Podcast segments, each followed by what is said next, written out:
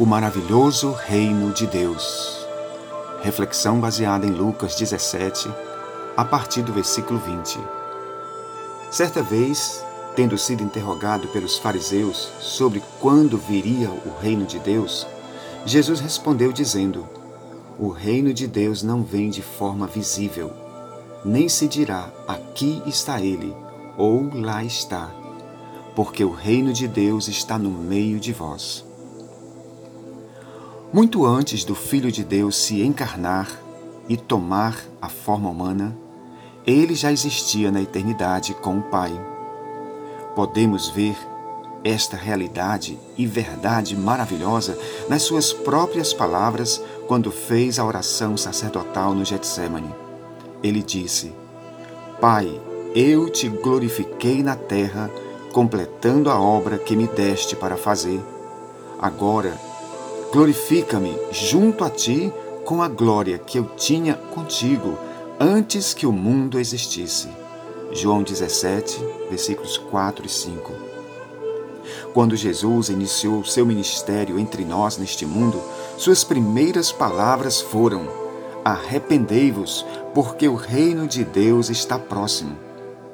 Jesus veio trazer o reino do seu Pai e dele mesmo a este mundo reino este que existe desde a eternidade. Quando lemos as Escrituras Sagradas, podemos perceber que as mesmas estão impregnadas desta mensagem de um reino vindouro, no qual suas bases são a justiça e o direito, conforme lemos em Salmos 89, versículo 14. Diferente de nós, o povo de Deus do passado tinha uma imagem mais vívida deste reino em suas mentes e corações.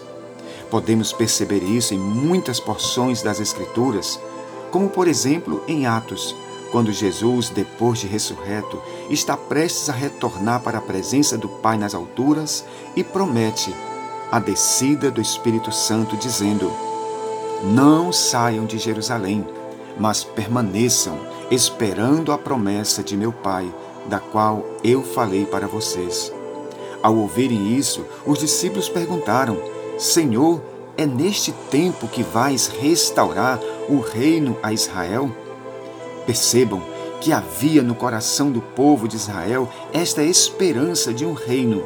Contudo, eles estavam equivocados quanto à natureza do reino.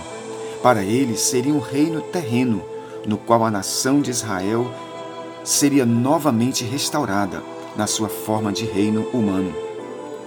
Muitas vezes, à semelhança dos discípulos, nós também estamos totalmente cegos e equivocados em nossa fé e na interpretação que fazemos das Escrituras. Como é bom e salutar duvidar e questionar o nosso próprio entendimento, pois, como o próprio Jesus disse, errais não conhecendo as Escrituras Sagradas nem o poder de Deus. Hoje sabemos que Jesus veio inaugurar e trazer o reino de Deus para perto de nós. No momento, este reino ainda é invisível, contudo, no futuro será totalmente visível e patente aos nossos olhos. O fato dele ser invisível não anula a sua existência. Ele é tão real quanto os reinos humanos que existem. Quem são os súditos deste reino? Esta pergunta encontra sua resposta nas próprias palavras de Jesus quando disse: Eu revelei o teu nome àqueles que no mundo me destes. Eles eram teus e tu me destes a mim, e eles têm obedecido a tua palavra.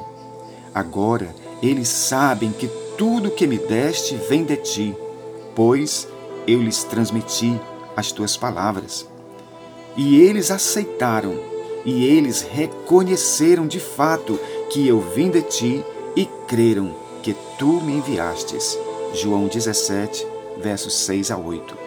Portanto, quem são os súditos deste reino?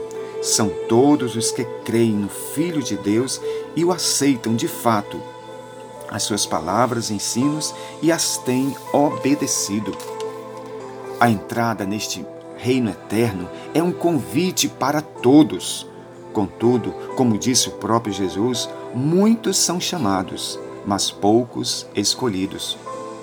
Por ser um reino ainda invisível, um reino que tomamos posse pela fé, muitos, infelizmente, não se interessam por este reino, porque são guiados apenas pelos seus sentidos humanos. Por outro lado, também, para ser súdito deste reino e nele permanecer, se faz necessário e urgente abandonar as velhas práticas pecaminosas, e isto muitos não estão dispostos a fazer. Contudo, aqueles que pela fé tomam posse deste reino e abandonam as suas práticas pecaminosas, ouvirão dos lábios do grande rei as palavras: Vinde benditos de meu Pai, entrai na posse do reino que vos está preparado desde a fundação do mundo. Quanto ao mais, meus amados irmãos, permaneçam firmes, sempre constantes e sempre abundantes na obra do Senhor, sabendo que no Senhor o nosso trabalho não é em vão, mas com toda certeza teremos uma grande recompensa eterna, que é a entrada definitiva no reino eterno do nosso Deus.